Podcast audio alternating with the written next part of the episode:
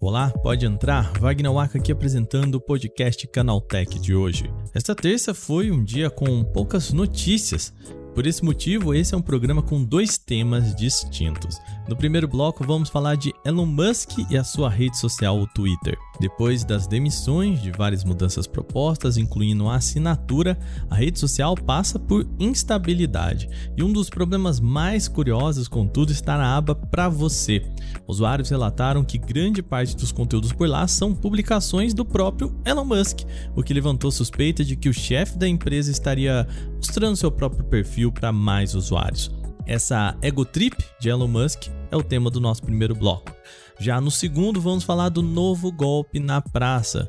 Um texto compartilhado pelo WhatsApp está espalhando a notícia de que o Nubank, olha aí, vai dar 500 reais para você curtir o carnaval. E mais que a notícia fosse boa, infelizmente é apenas um golpe para roubar as credenciais do usuário. Vamos falar sobre como identificar esse novo golpe e o que pode ocorrer com você. Vem comigo, começa agora o podcast Canaltech, o programa que traz tudo o que você precisa saber do universo da tecnologia para começar o seu dia. Olá, seja bem-vindo e bem-vinda ao podcast Canaltech, o programa diário que atualiza você das discussões mais relevantes do mundo da tecnologia. De terça a sábado, a partir das 7 horas da manhã, a gente tem os acontecimentos tecnológicos aprofundados aí no seu ouvido. De domingos e feriados, a gente tem também o nosso podcast de entretenimento Vale Play, então segue a gente para não perder nada. Lembrando você aí que escuta o nosso Porta 101, o podcast da próxima semana vai ser adiantado. Geralmente nós publicamos às segundas-feiras, mas por conta do carnaval, nós vamos publicar nesta sexta-feira ao meio-dia, tá joia? Então fica ligado lá no nosso feed do Porta 101, a gente preparou um especial bem bacana para essa sexta-feira, você não vai querer perder, beleza? Sem mais, vamos começar o nosso programa de hoje.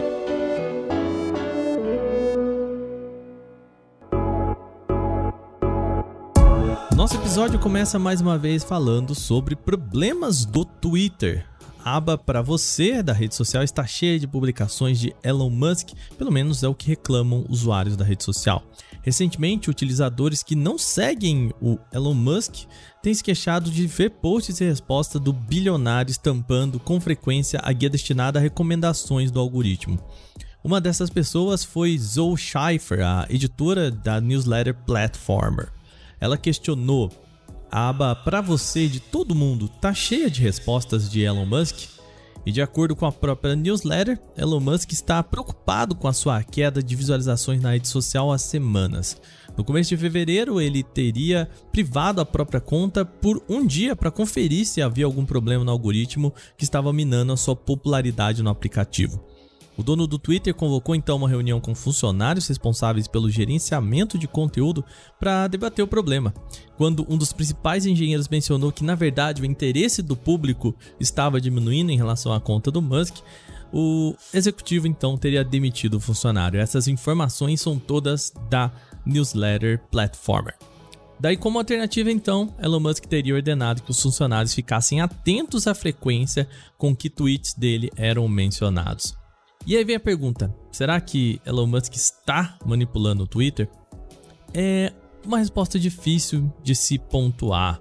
Na plataforma, o executivo acumula já quase 129 milhões de seguidores, sendo um dos perfis mais populares no serviço. Portanto, é normal que ele apareça com certa frequência mesmo para pessoas que não o sigam.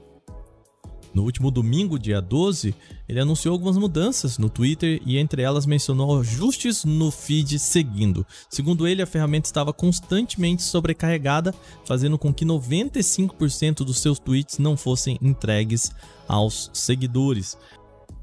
Ainda falando em Twitter, a empresa também recuou em outra mudança. A companhia adiou o fim do acesso gratuito às APIs da plataforma mais uma vez. Remarcado inicialmente para a última segunda-feira, dia 13, o lançamento da nova ferramenta para desenvolvedores precisou ser postergada por mais alguns dias. Isso segundo o perfil oficial da rede social. Portanto, não há aqui é, nenhum indício de uma nova data para isso. Há alguns episódios, o nosso repórter Igor Almenara explicou o que, que significa a API do Twitter. Vamos ouvir novamente. API basicamente é uma ferramenta usada por desenvolvedores. Só que, explicando de forma bastante básica, bem rudimentar e até podendo errar, né? É, ela é como se fosse a ponte entre um programa e uma outra plataforma. O Twitter, ele é um programa. E para você criar programas em cima do Twitter, né? Seja um bot, seja um, um aplicativo secundário com, com, com, que permita acessar o Twitter, algum coisa do tipo, você precisa né, ter essa API. O Twitter vai lá, disponibiliza essa série de código, essa biblioteca de código e tudo mais, para que quem tiver interesse em construir alguma coisa em si no Twitter pegue, use aquilo ali e crie algo próprio. É, é um jeito de liberar, de certa forma, partes do, do código fonte ali da rede social, sem comprometer a segurança da rede, sem comprometer né, é, os, os usuários e tal, e também, né, sem liberar muito sobre o, né, as, digamos assim, o, todos os códigos aí sigilosos, né, da, da empresa.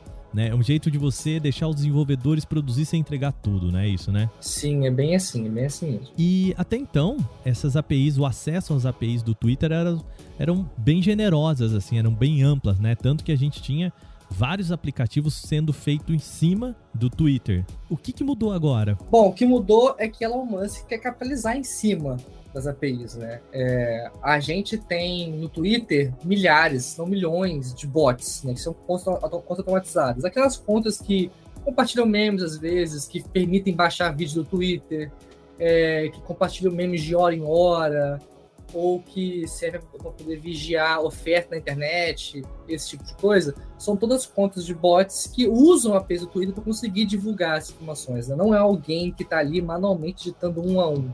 É um programa automatizado ali que usa a, a API do Twitter para conseguir publicar de tempos em tempos, sem ter interferência de um humano no meio do caminho. A diferença agora é que Elon Musk quer cobrar pelo uso das APIs. O, o dev vai ter que pagar para poder, ter, poder ter acesso ao recurso e permitir que esses programas continuem circulando e funcionando, incluindo os bots que a gente tem por aí. Na semana passada, o Twitter então havia anunciado que o acesso às APIs de baixo nível de publicidade custariam 100 dólares mensalmente, numa conversão direta, portanto, aproximadamente 500 reais. Em contrapartida, seria lançada uma nova forma de acesso gratuito, porém limitada para a criação de até 1.500 tweets por mês. Apesar de o Twitter ter mencionado que a comunidade aguarda as mudanças com entusiasmo, isso não é totalmente verdade. Os desenvolvedores da ferramenta para rede social se mostraram bastante frustrados por precisar pagar para o Twitter fazer o que sempre fizeram ainda mais considerando que muitos deles construíram esses projetos sem nunca receber dinheiro de volta.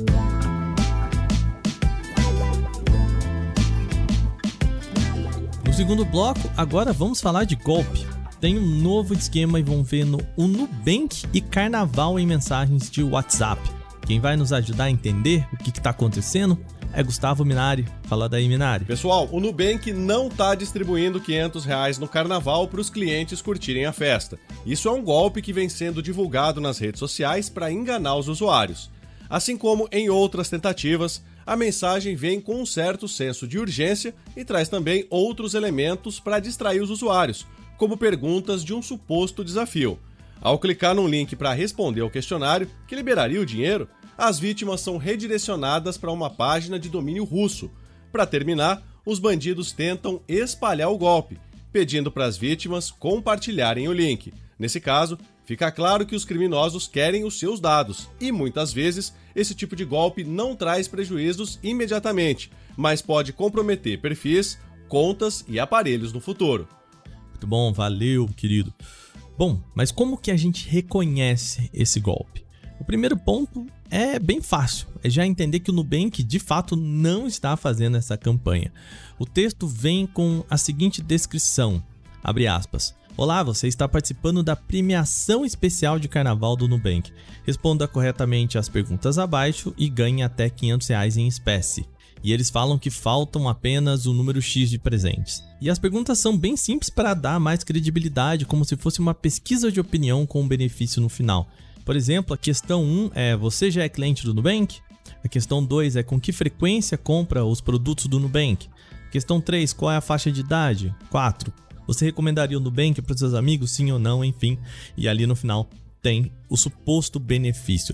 Como Minari explicou, a ideia é que lá no finalzinho você vai preencher os seus dados e oferecer informações pessoais para o golpista. E aqui vale o alerta para não cair nesse tipo de golpe.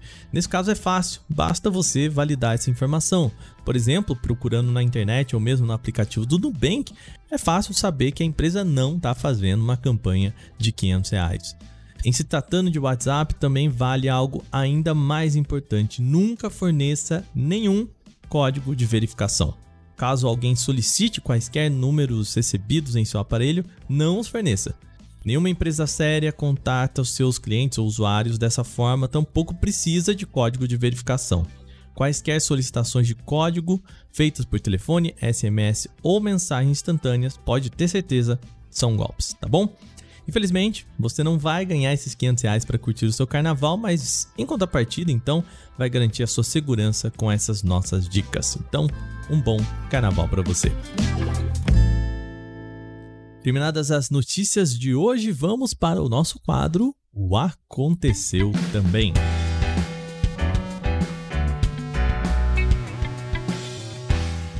Aconteceu também o quadro em que a gente fala das notícias também relevantes, mas que não geram uma discussão maior. A Qualcomm anunciou seu novo modem 5G para aparelhos portáteis e equipamentos inteligentes, como óculos, relógios e mais. É o chamado modem Snapdragon X35. Fabricante destaca que dispositivos NR Lite equipados com o Snapdragon X35 serão ainda menores, vão funcionar por mais tempo e em mais lugares, quando comparados com dispositivos móveis de banda larga. O chip acessa o espectro dentro da banda sub 6 de GHz, mais veloz e eficiente, entregando velocidade de uplink aumentada com picos de 220 megabits por segundo. Além disso, tem menor latência para acesso mais instantâneo em produtos compactos para a qual com o objetivo do Snapdragon X35 é expandir o ecossistema da rede 5G, equipando novos produtos mais diversificados, ao mesmo tempo que permite uma migração mais veloz de dispositivos 4G para 5G. Até o momento, a Qualcomm não divulgou quando o novo Snapdragon X35 será lançado e quais chips serão equipados com ele. Mais detalhes devem surgir em breve. O Be Real pode ganhar uma integração oficial com o Spotify para exibir músicas ouvidas no aplicativo de fotos. Os desenvolvedores da rede social trabalham o sistema para compartilhar canções ou programas com seguidores. A ferramenta foi encontrada pelo desenvolvedor Alessandro Paluzzi, que fuçou no código-fonte do Be Real. O recurso Músicas dará acesso a uma guia para vincular sua conta do Be Real ao Spotify. Você vai precisar conceder o acesso no streaming para começar a compartilhar músicas e podcasts ouvidos no serviço. Quando ativada, a integração então vai detectar automaticamente o conteúdo e adicionar um link para ele. Isso vai permitir que seus registros diários sejam acompanhados de uma música no momento ou aquele programa favorito de podcasts. A novidade está presente em aplicativos para Android e iOS do BeReal, portanto com grandes chances de ser implementado. Como ainda está em desenvolvimento, não é possível saber a data de lançamento. Os relógios Galaxy Watch 5 e Watch 5 Pro da Samsung receberam um novo recurso para acompanhamento de ciclos menstruais. Por meio de uma parceria com a empresa Natural Cycles, as detecções são feitas com base na temperatura da pele. O Cycle Tracking já foi aprovado por autoridades relacionadas à saúde pública em países como Coreia do Sul e Estados Unidos, Além disso, o recurso também recebeu a marcação CE, representando que ela atende alguns requisitos mínimos. Na prática, isso significa que as informações detectadas pelo relógio são confiáveis, já que apresentam um nível satisfatório de acertos. Mesmo que a empresa tenha seus serviços disponíveis para o público brasileiro, esse em específico do Cycle Tracking não será liberado em solo nacional nesse primeiro momento. De acordo com a marca coreana, a nova função vai estar disponível para alguns países neste segundo trimestre de 2023. Ela pode chegar a mais países na sequência, mas nada foi confirmado aqui no Brasil ainda. A SC Johnson, dona da marca de repelentes Off, fez uma parceria com o Google Cloud e o Climate Engine para o lançamento de uma ferramenta, veja só, de previsão de presença de mosquitos. A tecnologia consegue antever a chegada de muriçocas até sete dias antes, a partir da análise de aspectos biológicos e ambientais. A ferramenta é chamada de Offcast e foi lançada em maio do ano passado nos Estados Unidos, agora chegando também ao Brasil. Além de identificar o potencial presença de mosquitos, também funciona como uma previsão meteorológica. O acesso ao Offcast é feito pelo site da Off, disponível via desktop ou celular, com base no CEP do usuário. A partir da localização, o serviço consegue analisar dados climáticos da região e cruzá-los com o ciclo de vida do mosquito, o que permite a definição de uma previsão de aumento ou redução da incidência de insetos. O serviço acessa várias fontes de dados e usa um algoritmo para o cruzamento de informações. O resultado é uma visão mais precisa da atividade de mosquitos em uma região. Segundo a OFF, todos os dados trafegam em um ambiente seguro de Google Cloud vinculado ao Google Earth Engine. O Banco do Brasil anunciou um novo serviço para seus correntistas. É o pagamento de tributos com criptomoedas como Bitcoin, Ethereum e outras. A novidade é fruto de uma parceria entre o Banco do Brasil e a startup especializada em blockchain chamada Bifty. A nova ferramenta ainda é exclusiva para os usuários do aplicativo da Bifty e será utilizada de maneira semelhante ao pagamento de um boleto com código de barras. Para realizar os pagamentos com Bitcoin, Ethereum, entre outras criptomoedas, os clientes devem baixar o aplicativo e criar sua conta. A tecnologia da plataforma permite que a operação seja convertida em reais e liquidada instantaneamente. O Banco do Brasil alega que a experiência é segura tanto para os cidadãos quanto para o órgão público, visto que o tributo é pago sem a necessidade de novos convênios ou mudanças na forma de receber os impostos.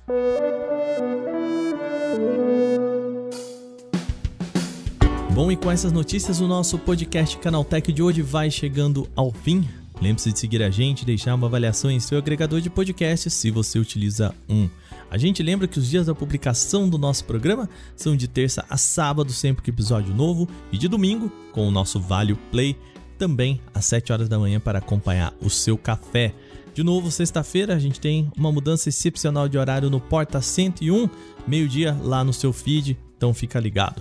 Esse episódio foi roteirizado, apresentado e editado por mim, Wagner Waka, com reportagens de Victor Carvalho, Alveni Lisboa, Vinícius Mosquen e Giovanna Pinhatti.